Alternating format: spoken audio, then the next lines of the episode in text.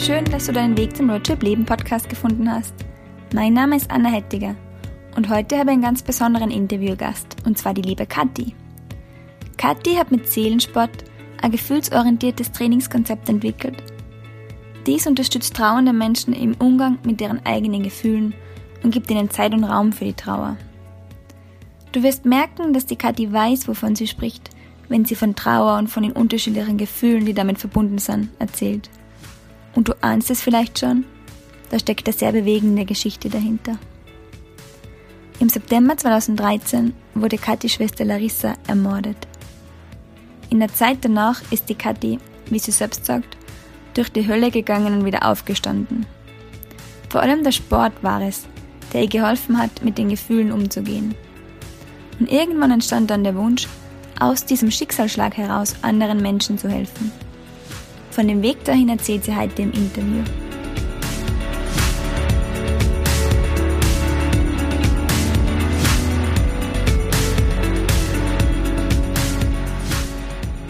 Ja, hallo und herzlich willkommen zurück im Roadtrip Leben Podcast.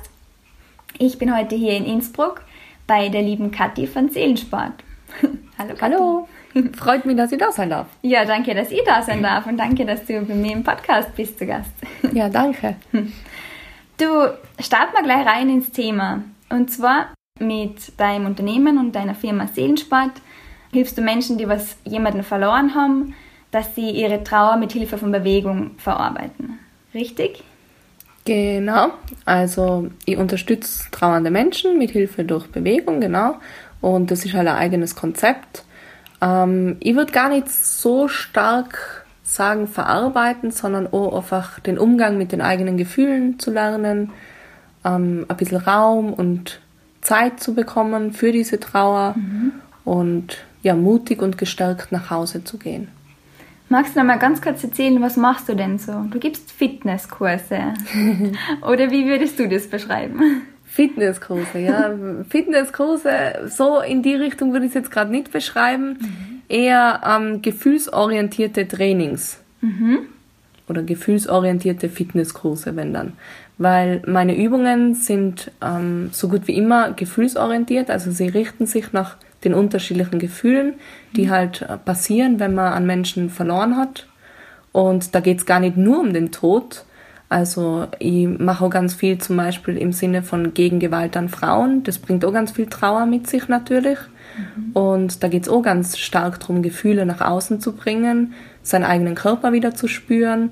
Und ähm, ja, also in dem Sinn geht es bei diesen Trainings um Gefühle. Also viel mehr als Sport, wie, du, wie der Name schon sagt, oder? Seelensport. Ja, genau, wie der Name sagt. Also Sport nicht nur für den Körper, sondern auch für die Seele. Genau. Und du gibst die Kurse in Innsbruck selber, oder? In genau, in Innsbruck. Mhm. Äh, jeden Montag findet immer ein Kurs statt für trauernde Menschen, mhm. die jetzt wirklich einen Menschen durch den Tod verloren haben. Und jeden Mittwoch findet der Kurs statt für alle, die einfach sich mit ihren eigenen Gefühlen näher beschäftigen wollen, sich damit auseinandersetzen wollen und auch mit dem Tod, weil es findet ja im Bestattungszentrum statt. Und ähm, da turnt man oder sportelt man wirklich zwischen Sarg und Urnen. Ja. Wow, stell dir mal das ist was anderes, oder? Ja, definitiv was anderes. Und mir sagen aber immer wieder die Leute, nach jedem Training fühlen sie sich viel lebendiger. Es ist so, wenn man sich mit dem Tod ein bisschen beschäftigt. Das bedeutet nicht, dass man 24 Stunden daran denken soll oder sich immer damit beschäftigen soll. Aber wenn man sich ein bisschen damit beschäftigt, dann macht uns das lebendiger am Ende, weil man und wird halt bewusst, dass man irgendwann stirbt. Und das kann jeder zu jeder Zeit. Gell? Und da wird, ja, das einfach jeder natürlich. Und deswegen geht man halt dann viel lebendiger aus dem Raum wieder. Ja, du sagst es schon, dann wird einem bewusst, dass jeder und jederzeit sterben kann. Und du hast ja einen Grund dahinter, dass du das machst. Gell? Also du kommst ja aus einer, also da ist ja eine Geschichte dahinter. Magst du da vielleicht ein bisschen dazu erzählen? Wie bist du dazu gekommen, zu dieser Idee vom Seelensport? Ja, ich bin ja selber noch ziemlich jung, würde ich jetzt mal sagen. Also jetzt bin ich 33 und ähm, ich war genauso. Also ich habe immer gedacht, wirklich, ich habe wirklich immer gedacht, ich werde mal 80 und ja, in der Pension kann ich das und das noch machen und so und jetzt tust du einfach mal arbeiten und schauen, dass halt da irgendwo hinkommst und irgendwas erreichst im Leben, Studium fertig und so weiter und haben einfach wirklich nicht damit gerechnet, dass, dass man eigentlich sterben kann. Und es ist dann passiert, also es ist meine Schwester, die Larissa, die ist 21-jährig dann von ihrem Freund ermordet worden. Und zwar äh, im September 2013 war das. Ähm, obwohl es für uns einfach nicht gleich klar war. Es war ja mehr oder weniger, sie ist halt erstmal verschwunden von einer Nacht auf die anderen und äh, dann zwei Wochen später ist es rausgekommen, dass ihr Freund eben dafür verantwortlich war und sie in dieser Nacht eben umgebracht hat. Er hat sie erwürgt und äh, anschließend im Inn entsorgt, also im Stadtfluss von Innsbruck. Und ja, und das hat man halt wirklich bewusst gemacht, ja, es ist möglich, dass man sterben kann und wirklich zu jeder Zeit und auch, dass andere Menschen dafür verantwortlich sein können, weil irgendwie ist das so surreal, wenn man sich vorstellt, wir schauen alle Krimis, wir schauen alle die Nachrichten, wir lesen drüber tagtäglich, gell? Aber irgendwie nehmen wir das gar nicht bewusst wahr, dass das Realität sein kann. Und dieses unreale Ding, was man so jeden Tag in den Medien mitkriegt, ist auf einmal halt mal Realität worden. Und da, da habe ich echt sehr lang damit kämpfen müssen und braucht, bis ich überhaupt verstanden und dass das, dass das real ist, gell? dass das wirklich sein kann, dass man so jung stirbt und, und das ohne durch. Weil es einfach so unreal immer wirkt für jeden von uns. Mhm. Wahnsinn. Und wie kommt man dann von so einer Geschichte? Ist man dann nicht im ersten Moment einmal so, dass man dann am liebsten jetzt nichts mehr mit dem Thema zu tun haben will? Oder wie bist du dann dazu gekommen, dass du sagst, okay, ähm, ich mache das jetzt zu meinem Beruf, dass ich Menschen quasi in ihrer Trauer begleite? Mhm. Ja, am Anfang äh, habe ich natürlich überhaupt nicht dran gedacht. Da ist mhm. nur ums Überleben gegangen und schon gar nichts. Also da habe ich wirklich nur geschaut, wie schaffe ich das, morgen diesen Tag wieder irgendwie aus dem Bett zu kommen oder wirklich zu überleben, weil ich habe manchmal, vor allem in die ersten Monate, das Gefühl gehabt, ähm, jetzt bleibt mein Herz stehen vor Schmerz oder jetzt kriege ich einen Herzinfarkt oder ich erstick äh, an diesem Schmerz oder so. Wirklich, das, das kann man sich nicht vorstellen, was das äh, für intensive Gefühle sind, die so starke körperliche Reaktionen ähm, mit sich bringen. Und da habe ich dann eben nach ein paar Monaten überlegt, woran liegt es, wie, wie kann ich da vorgehen, mit diesen Gefühlen irgendwie umzugehen, gell? Und habe halt angefangen, auch ganz viel recherchieren und lesen über Psychosomatik und ähm, den Körper und auch Gefühle, wie sich die eben auswirken auf diesen Körper.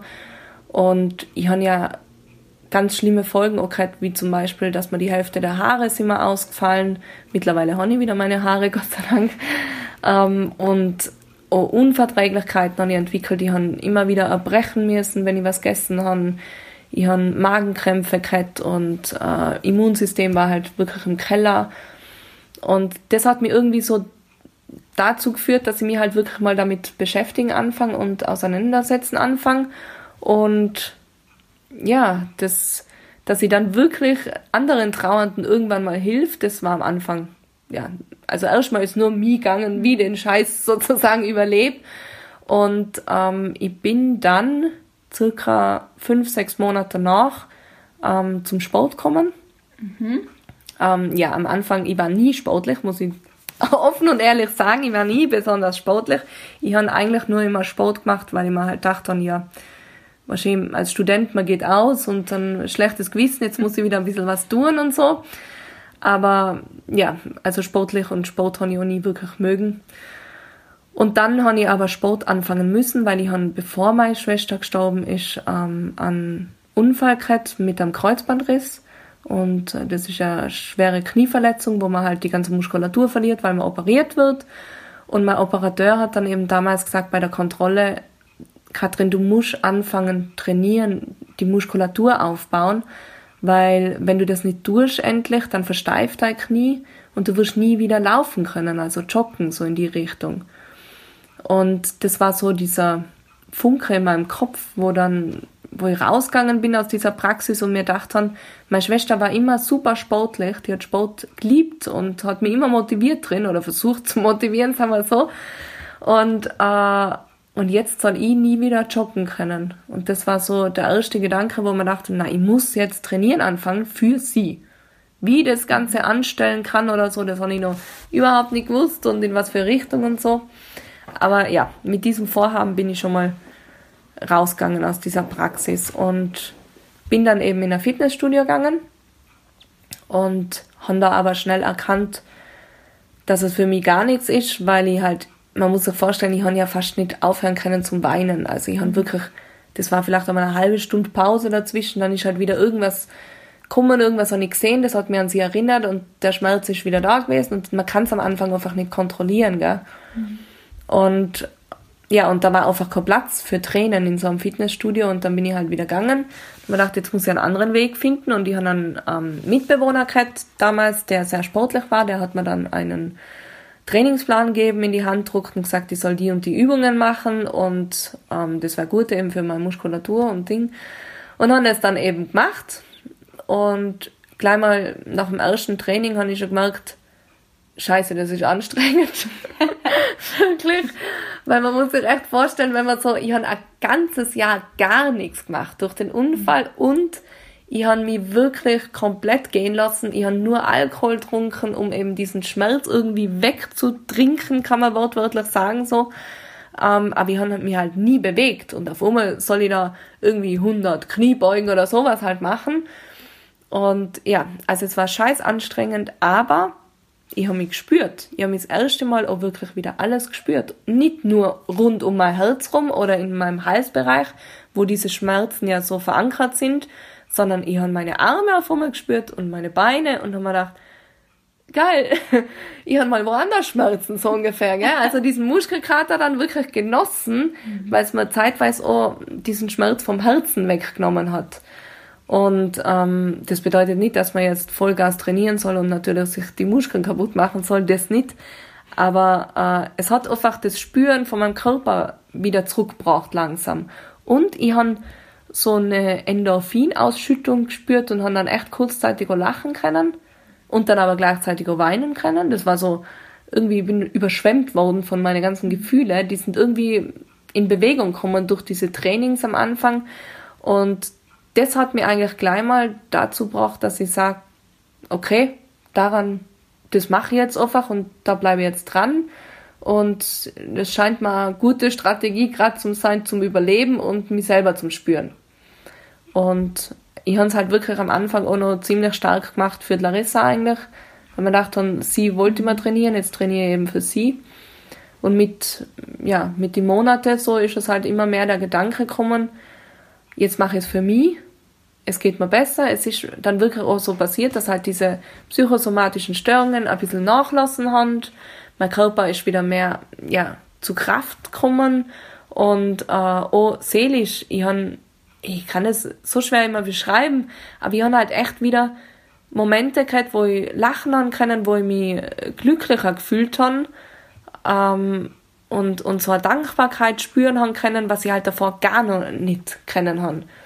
Und es ist halt viel damit zusammengekränkt, dass ich einfach wirklich diese Zeit gehabt habe, diesen Raum, und auch diese Gefühle rauslassen können bei diesem Training. Und das war scheißegal, ob ich wütend war in dem Moment oder geweint haben oder gelacht haben. Es hat einfach sein dürfen. Ich bin auch nur gewesen beim Training meistens, irgendwo draußen in einem Park oder bei mir daheim und ja, da hat es niemanden gestört, gell? Und ja, und dann, so circa neun Monate nachdem sie gestorben ist, habe ich äh, in mein Larissa-Buch, das ich jeden Tag eigentlich geschrieben habe, so immer, wo ich mit ihr weiter kommuniziert habe, das war so meine Art, ihr weiterhin Sachen aus meinem Leben zu erzählen. Da habe ich das erste Mal dann niedergeschrieben, ich überlege, dass ich andere Menschen damit inspirieren möchte und helfen möchte. Und dann habe ich noch irgendwie reingeschrieben, hilfst du mir dabei, Larissa? Meinst du, ich kann das schaffen oder so? Und das war so der erste Gedanke zum Seelensport. Ja obwohl ich noch überhaupt nicht wusste, in was für Richtung oder das, mhm. ja, wie das endet, gell, so. Wann hast du gesagt, wie lange war das, nachdem das alles passiert ist? Neun Monate danach mhm. habe ich das erste Mal niedergeschrieben, ja. Das war genau in dem Monat, wo die Verhandlung stattgefunden hat. Mhm. Und da habe ich halt besonders viel geschrieben und besonders viel trainiert. Mhm. Kann man sich vorstellen, weil da halt nochmal mehr Gefühle da waren und ja, und da ist erstmals der Gedanke gekommen. Ja. Und du bist ja aus einem anderen Umfeld gekommen, oder? Du hast zu der Zeit ja gerade Geschichte studiert. Genau, ich habe Geschichtswissenschaften studiert mhm. und das war auch, also nachdem sie gestorben ist, so, war, wie, wie schaffe ich denn jetzt ein mhm. Studium bitte noch? Also ich kann mich ja überhaupt nicht konzentrieren, ich weiß nicht, wie ich den nächsten Tag überlebe. Wie soll ich dann bitte ein Studium beenden? Und für mich, also am Anfang war es überhaupt nicht möglich. Ich bin hingesessen, ich habe es versucht, wirklich versucht habe ich es auf jeden Fall. Und bin hingesessen und ich habe halt ähm, Bachelorarbeiten schreiben müssen, habe mich einlesen müssen in die Literatur und es ist nun mal in der Geschichte auch viel ähm, von Tod und Mord etc. Mhm. Und äh, das hat mir halt immer wieder rausgerissen. Also einen Satz gelesen und dann war ich wieder weg. Gell? Mhm. Entweder die Gefühle da oder halt ich habe die Konzentration nicht gehabt. Es hat überhaupt nicht funktioniert. Und dann durch den Sport, wo ich angefangen habe zum Trainieren, habe ich mir überlegt, beim Lernen selber, und auch beim Lesen das einfach als Workout zu betrachten und immer nur 10 Minuten. 10 Minuten Vollgas, gibst alles und, und dann schnaufst du wieder durch und lässt es alles fließen und raus. Mhm. Und so habe ich es halt dann geschafft, dass 10 Minuten sind dann möglich gewesen irgendwann. Und so habe ich mich langsam vorangearbeitet und meine erste Prüfung hat dann im April stattgefunden. Also im September ist sie gestorben und im April war die erste Prüfung dann. Und da habe ich äh, da habe ich einen Unser mündlich aufgesagt. Wow. das hätte ich mir niemals gedacht. Also ich weiß bis heute nicht, wie ich das geschafft habe, weil eigentlich kann ich, jetzt könnte ich vom Inhalt wahrscheinlich gar nichts wiedergeben, gell? aber äh, ich habe da wirklich einfach funktioniert halt auch. und und so habe ich dann am Ende mein, ja, mein Studium doch erfolgreich beendet. Ich habe alle acht letzten Prüfungen erfolgreich abgeschlossen und die Bachelorarbeiten super abgeschlossen. Also oh, mit, mit guten Noten, was ich einfach überhaupt nicht äh, verstehen kann, wie ich das hinkriegt habe. Und mhm. das ist schon beachtlich gewesen. Da bin ich selber echt stolz auf mich. Ja, ja kannst du danach sein, Wahnsinn in der Situation. Ja. Sind schon andere gescheitert. Ja, ja voll. Nichts voll. war. Ja, nee, absolut. Und da war aber gleich, oh, das, also beendet habe ich 2015. Mhm. Na, 2014, wann, ich muss immer, na, 2015. März 2015 war ich fertig. Und ich bin fertig geworden und ich habe gewusst, wo ich da raus bin mit, dieser, mit diesem Zeugnis da, was man da kriegt. Ähm, ich werde niemals irgendwas mit Geschichte machen. Das habe ich gewusst. Aber ich habe mir gedacht, ich muss das ja fertig machen. Ich kann ja nicht das anfangen und dann, das, nein, haben wir gedacht, das bin ich mir schuldig, das bin ich der Larissa schuldig, sie wollte immer studieren.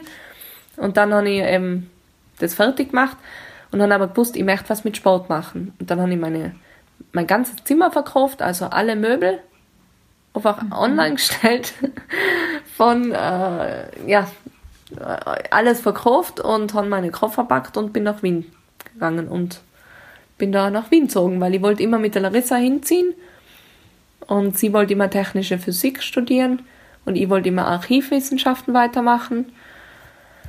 Ja, und dann bin ich ja nur dahin gegangen und dann was mit Sport gemacht. Was hast du dann gemacht in Wien? Also was mit Sport? Also am Anfang, ich habe ja noch keine Ausbildung gehabt, ich bin ja nach Wien gekommen mit einem Geschichtswissenschaftsstudium und du, wollte was mit Sport machen. Aber du hattest schon das Ziel, dass du quasi irgendeine Ausbildung im Bereich Sport dann machst. Genau, ich habe genau. dir das selber so geholfen hat in der Situation. Genau, genau. Ich habe mir gedacht, mhm. ich muss irgendwas, äh, ja, fachlich auch noch lernen, gell, und nicht nur selber jetzt ein bisschen trainieren, weil mhm. so viel Ahnung habe ich ja trotzdem nicht gehabt davon. Man kann man viel lesen, aber ist was anderes, wenn man von Fachpersonal was äh, lernen kann. Mhm. Und dann habe ich aber angefangen, eben, ehrlich zugeben, ich war fast pleite, ich habe kein Geld gehabt, nichts, gell, das war Katastrophe eigentlich, wenn man so rückblickend das betrachtet. Bin dann in ein Frauenfitnessstudio, das ähm, einfach spontan Leute genommen hat, die einfach trainiert waren, aber ob sie jetzt wirklich was können, hat sie scheinbar nicht interessiert. Es gibt leider Gottes an alle da draußen sehr viele solche Studios, die leider Gottes immer wieder auch Leute einstellen, die halt wenig Ahnung haben vom Training selber wirklich. Und volle Schade, aber für mich war es halt in dem Moment eh ganz gut, gell, dass sie überhaupt diesen Job krettern. Und der ist aber halt furchtbar schlecht bezahlt worden, deswegen ein halbes Jahr später habe ich dann noch gekündigt und bin dann zur Versicherung gegangen, weil ich habe gewusst, ich brauche jetzt Geld, ich muss irgendeinen Job finden, wo ich jetzt ein bisschen mehr verdiene, damit ich diese Ausbildungen überhaupt bezahlen kann. Mhm. Und bin dann eben zur Versicherung und da habe ich eh ganz gut verdient, aber das war die Hölle für mich. Also dieses acht, neun Stunden durchgehend sitzen, gell, und ich habe meine Gefühle acht, neun Stunden immer kontrollieren, fünf Tage hintereinander, ist brutal hart als Trauernder, weil es war ja trotzdem noch nicht lang viel Zeit vergangen und ich hab, dazwischen hat es ja trotzdem noch andere, kleinere Katastrophen gegeben. Das ist ja nicht nur mit diesem einen Tod alles passiert, sondern da passiert ja ganz viel danach noch, gell? Und äh, deswegen war das super anstrengend für mich. Und die haben es aber durchgezogen und haben da wirklich ein Jahr bin ich dann geblieben. Und am Ende habe ich dann auch wieder gekündigt und dann habe ich, äh, beziehungsweise beidseitig, also das hat einfach nicht passt, weil das war ja auch nicht mein Job, wo ich gesagt habe, yeah, da will ich jetzt immer bleiben, gell. Mhm. Ähm, und dann habe ich gekündigt und dann habe ich gewusst, so, und jetzt, jetzt ist die Zeit, Ausbildung, los geht's. Habe mich halt umgeschaut und habe dann eben bei, bei so einer Fitnessakademie äh, die Ausbildung gemacht, wo in alle Richtungen Personal Trainer, Functional Trainer, Gesundheitstrainer, Yoga, Pilates, Qigong, einfach alles rundherum, jeden Ding habe ich genommen und ja, das habe ich halt ein Dreivierteljahr intensiv gemacht, Wochen, mhm. also immer Montag bis Freitag, meistens so noch am Wochenende und selber natürlich viel trainiert und da halt äh, Stück für Stück mir selber auch rangetastet, in was für Richtung ich eigentlich gehen will. Also wie das Ganze dann ausschauen soll, gell? weil das mhm. habe ich ja noch nicht ganz genau gewusst. So, das ist ja nicht, dass man aufwacht und sagt, so, genau so und so mache ich das jetzt mhm. und so geht es dann, sondern das kommt ja dann von einem Tag zum nächsten langsam daher. Also was war dir dann klar, das was du wirklich auch damals in das Larisse-Buch geschrieben mhm. hast, oder? Dass du anderen Menschen helfen willst. Genau, genau. Mhm. Das war mir dann klar. Mhm. Ich will mit diesem Sport anderen Menschen helfen und ich will vor allem trauernde Menschen damit erreichen. Mhm. Also Menschen, die wirklich einen Verlust erlebt haben. Und nicht nur eben, was geht um, ja, ich will jetzt mein Sixpack erreichen oder ich will jetzt mein Bizeps aufbauen oder so. Ich dachte, na, ich will ja solche Menschen erreichen, die andere mhm. äh, Probleme oder Wünsche haben. Ja. Und dann hast du dich so langsam rangetastet und mal in die Ausbildung gemacht und nebenher geschaut, okay, wie kann ich das umsetzen? Genau, da habe ich dann war da nicht so viel oh, marketingtechnisch Sachen gelesen und wie geht man da vor überhaupt, wie, wie gründet man überhaupt. Die haben ja keine Ahnung von nichts, gell? Und das geht, glaube ich, jedem so am. Ja, das geht jedem. Du, du weißt halt, wo du überhaupt fragen sollst und wer da helfen kann und so. Und ich war ja dann ähm, während der Ausbildung beim AMS, mhm. da war ich dann. Äh, und die haben dann dieses, ja, wie heißt denn das nochmal? Gründungs, ja, da gibt es irgend so, ich weiß gar nicht, wie das genau heißt, äh, die haben so eine Gründerhilfe auf jeden Fall, mhm. wo sie halt aufklären, erklären und äh, auch haufenweise Workshops anbieten und so. Und das habe ich halt dann gemacht, so in die Richtung. Habe ihnen erzählt, was sie vorhaben. Ähm, ja, und die haben mich da dann eigentlich durchbegleitet und die haben dann eben die Ausbildungen fertig gemacht, haben dann auch noch den Trauerbegleiter eben gleich dran gekriegt, so danach äh, die Basisqualifikation, dass sie eben da auch noch ein bisschen Theorie mitnehmen kann. Und mit all diesem Wissen und diesen Zertifikaten bin ich dann erst noch auf Reha gegangen. Mhm. Sechs Wochen, weil man dachte so, wenn man selbstständig ist, dann hat man keine Zeit mehr für Reha oder sowas, gell? Und das war für, für die ganze Familie, war das damals, ähm, also haben sie uns das gleich von Anfang an auch gesagt, dass die Möglichkeit besteht, dass man da auch Reha nehmen kann, weil man muss sich echt vorstellen, ich habe, nachdem Clarissa gestorben ist, einen Monat später bin ich in der Uni gekocht und habe schon wieder, ich habe schauen müssen, dass ich meine Uni irgendwie fertig kriege, habe arbeiten müssen sofort wieder, weil ich ein Geld braucht. Mhm. Also das ist uns nach dem anderen immer so weitergegangen. Gell? Ich habe nie eigentlich wirklich mal da sitzen können und sagen können, so, jetzt schauen wir doch mal, ob da noch was gefühlt werden muss oder was mhm. ausgeweint werden kann oder so, weil ich habe nur ganz am Anfang wirklich lang weinen können. Danach musst du ja immer wieder zusammenreißen. Du musst ja immer, wenn du rausgehst, schauen, dass du es wieder zurückhaltest. Und äh, ja, und deswegen habe ich dann gesagt, jetzt ist Zeit, jetzt kann ich diese Reha noch einbauen dazwischen, bevor es losgeht mit Selbstständigkeit. Und haben das dann gemacht und da habe ich halt, während der Reha ist der Name Seelensport entstanden. Das ist so, da war ich wirklich, also da war ich so bei mir und da habe ich dann nochmal sieben Tage, die ersten sieben Tage, glaube ich, habe ich durchgeweint und dann die nächsten sieben Tage nicht und so. Und ähm, ja, und da ist dann der Name entstanden. Voll cool eigentlich, wenn ich so rückblickend nachdenke drüber. Und ähm, dann bin ich von der Reha zurückgekommen und dann habe ich meine Sachen wieder packt und bin nach Innsbruck gekommen wieder. Also zwei Jahre war ich in Wien, genau, und dann bin ich wieder nach Innsbruck gekommen.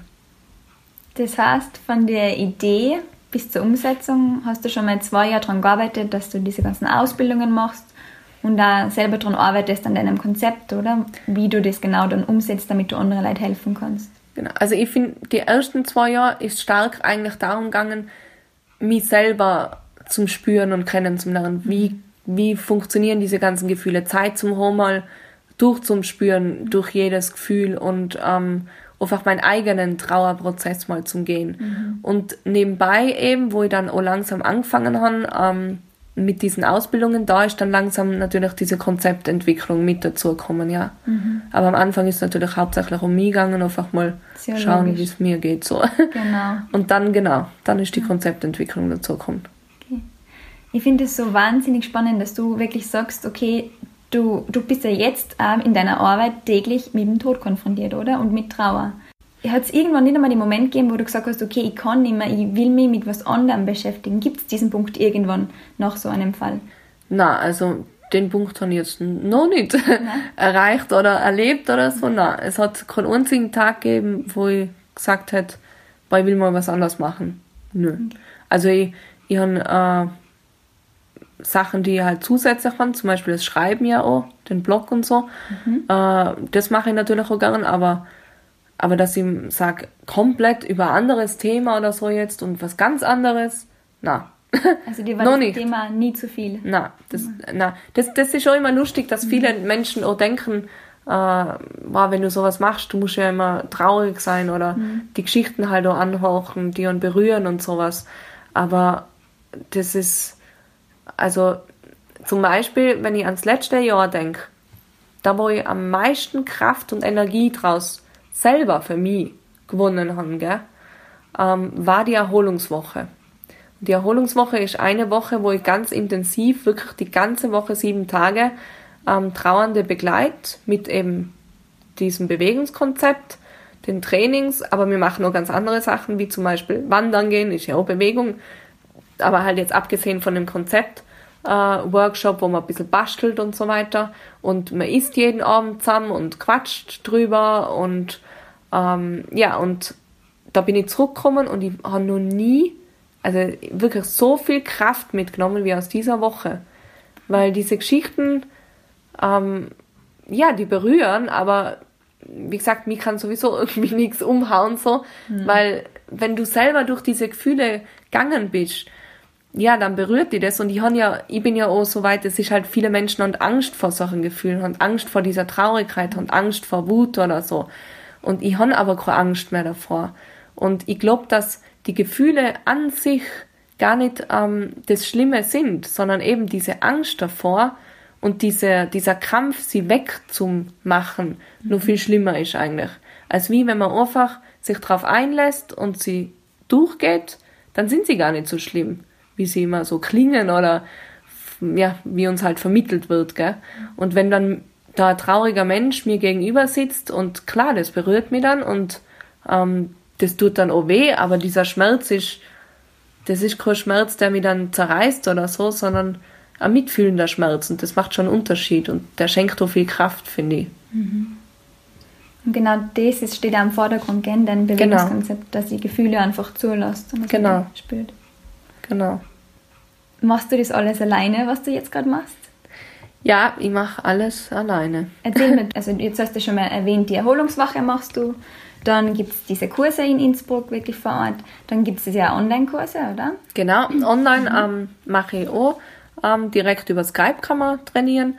Oder eben jetzt äh, demnächst kommt ähm, dieses kleine Online-Programm raus, wo man sich ein paar Übungen halt mal anschauen kann, mitmachen kann, mit ein paar Aufgaben an den Trauernden für eben ja, Auseinandersetzung mit Gefühlen etc. Das ist dann so ein kleines Online-Programm.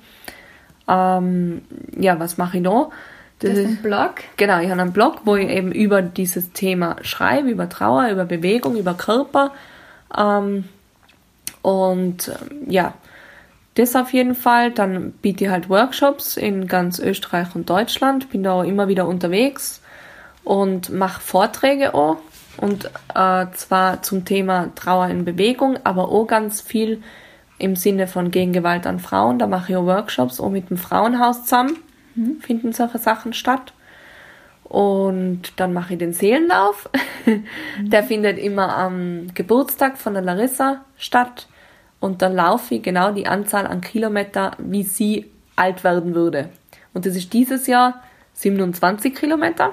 Ja, das laufe ich dann durch und das steht immer im Zeichen von einer bewegten Trauer, eben dass Trauer immer in Bewegung ist und immer da ist und, äh, und auch da sein darf und im Sinne von Gegengewalt an Frauen. Und das wird dieses Jahr das erste Mal möchte ich es machen im Zusammenhang mit Spenden äh, fürs Frauenhaus, eben, dass man präventiv noch mehr machen kann, ähm, ja, damit da halt weniger passiert, gell? Ja. Also, das sind, ja. Wie viele Stunden hat dein Tag? ja, gefühlt 100 irgendwie. also, ich frage mich manchmal selber, wie ich das alles hinkriege. Weiß ich nicht, aber sehr viele Stunden, ja. Auf jeden Fall. Und ja, was heute? Wie lange machst du das jetzt schon? Es hat dann, du bist aus Wien wiedergekommen und hast dann direkt gestartet mit dem Blog, richtig? Genau. Habe dann ähm, direkt mit dem Blog, Facebook-Seite etc. gestartet. Das war dann eben äh, 2017 war das. Im Mai hat das angefangen und ja, äh, das sind jetzt sind das jetzt erst zwei Jahre? Kommt das schon länger vor? Mir kommt vor, als würde ich das schon zehn Jahre machen oder so. Volle, ja. Ja, aber was du alles aufgebaut hast, wenn man überlegt, das waren nur zwei Jahre eigentlich. Das ist ein ja, Wahnsinn, voll. was ist inzwischen alles Das ist schon krass, ja. ja. Bin ich gerade selber fasziniert. ziemlich viel aufgebaut. Ja, ziemlich viel. Ja. In den zwei Jahren, wo du das jetzt offiziell machst, da war ja davor schon jahrelang mm, selber voll, angearbeitet. Genau, genau.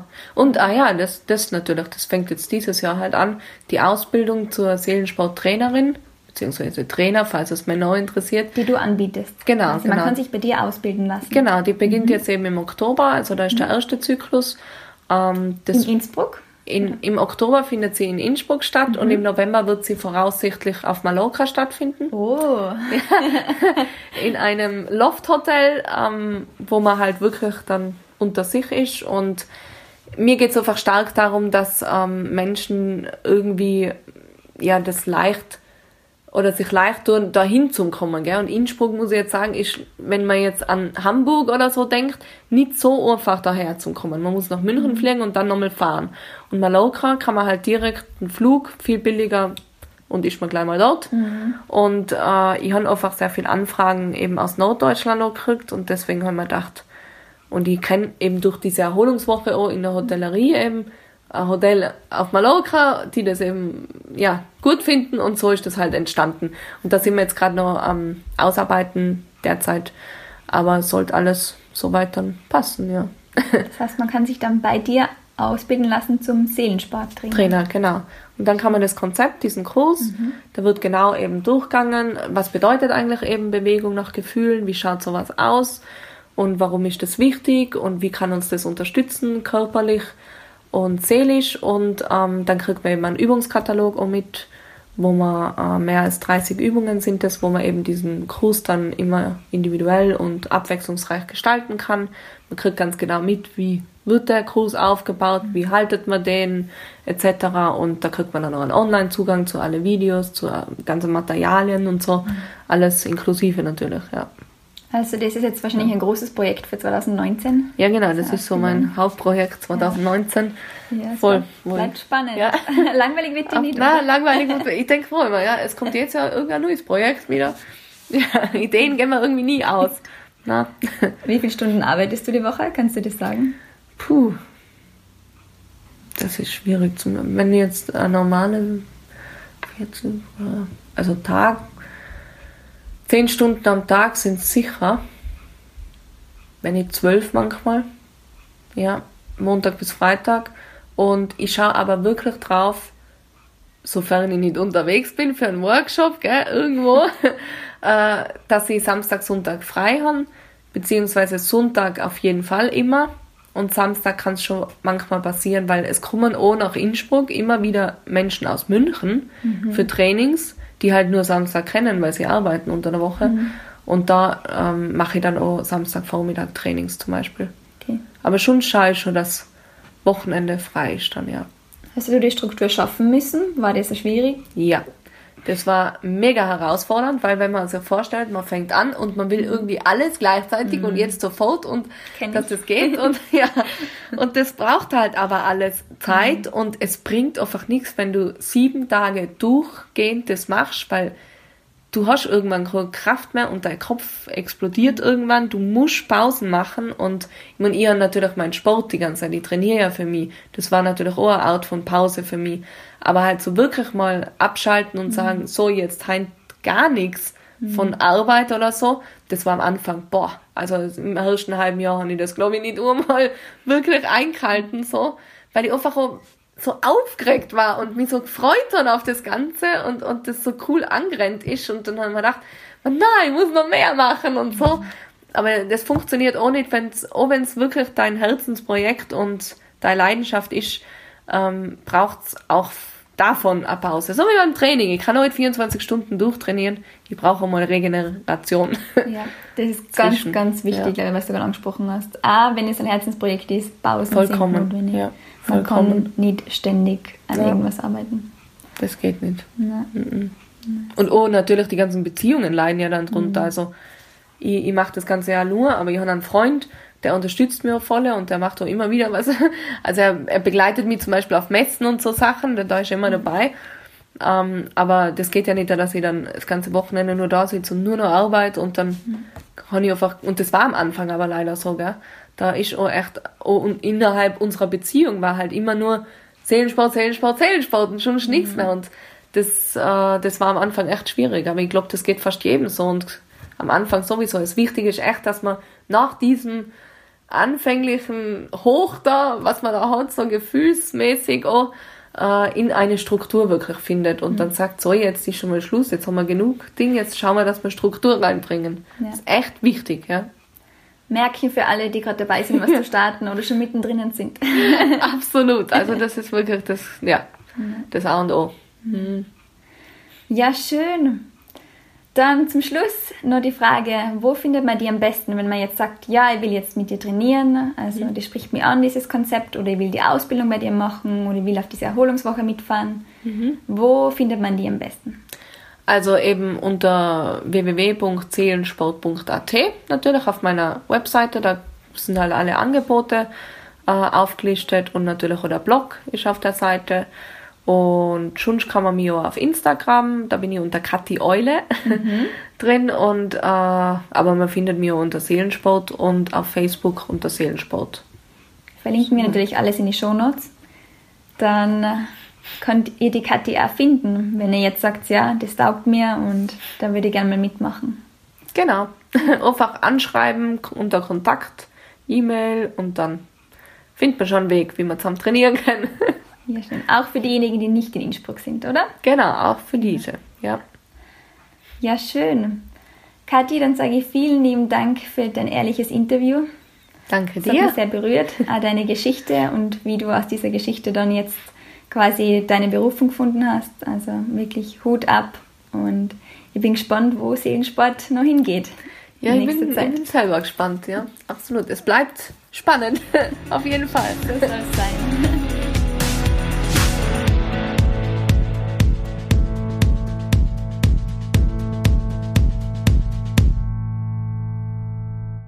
Wenn dir dieser Podcast gefallen hat, dann abonniere ihn gerne und teile ihn mit deinen Freunden. Sehr freuen würde ich mich auch über eine Bewertung bei iTunes. Bis zum 22. März 2019 kannst du damit sogar einen 30 Euro Amazon-Gutschein gewinnen. Alle Infos dazu gibt es in den Show Notes und auf roadtrip-leben.com.